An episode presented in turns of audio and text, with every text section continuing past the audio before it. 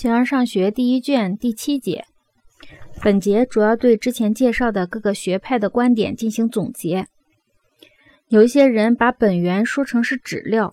而另一些人则提出了运动从何而来，但是从来没有人明确的提出过所以是的是的问题。亚里士多德认为，我们在数目上和性质上对原因的分类是正确的。形而上学第一卷第七节。以上我们只是简单扼要的阐述是些什么人，以及他们怎样各自说明本源和真理的意见。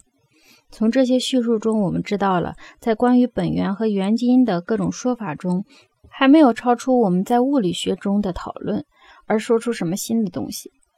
而所有的人看起来都是对那些意见进行模糊的推断。有些人把本源说成质料。或主张一种，或主张多个。他们主张它是有形体的，或者无形体的。例如，柏拉图讲的大和小，意大利学派的无限，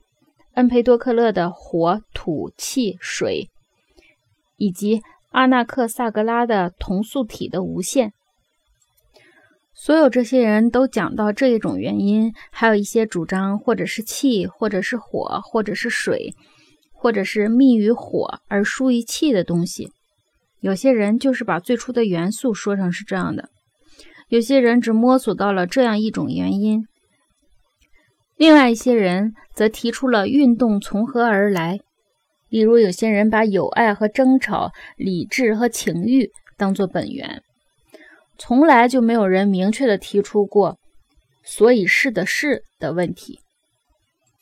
但那些设定形式的人说的极其重要，因为他们并不把形式当作感性的事物的质料，把一当作形式的质料，也不把形式当作运动由以生成的实点。他们说形式更多的是不运动的原因，是静止的原因。他们把形式当作其他每个事物所以是的事，把一当作那些形式所以是的事。对那种行为变化、运动之所为的东西，他们也以某种方式说这是原因，但他们所说的却不是这样自然而然。有些人讲到理智和友爱，并把这些原因当作是善，但是存在着的东西却不是为了他们而存在生成，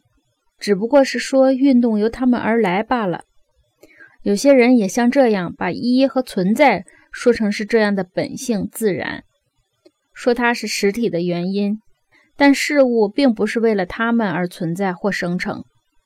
这样似乎引申出一个结论：他们既承认又不承认善是原因，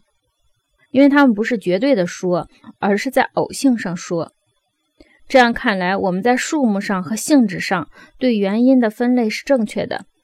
似乎所有的人都给我们提供了证据。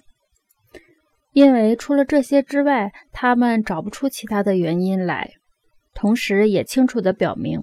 对本源的探索，或是全部这样，或是某种诸如此类的方式。在此之后，我们还要进一步讨论这些人中的每一个是怎样说的，他们对于这些本源持什么样的态度，以及从中可能产生的难题。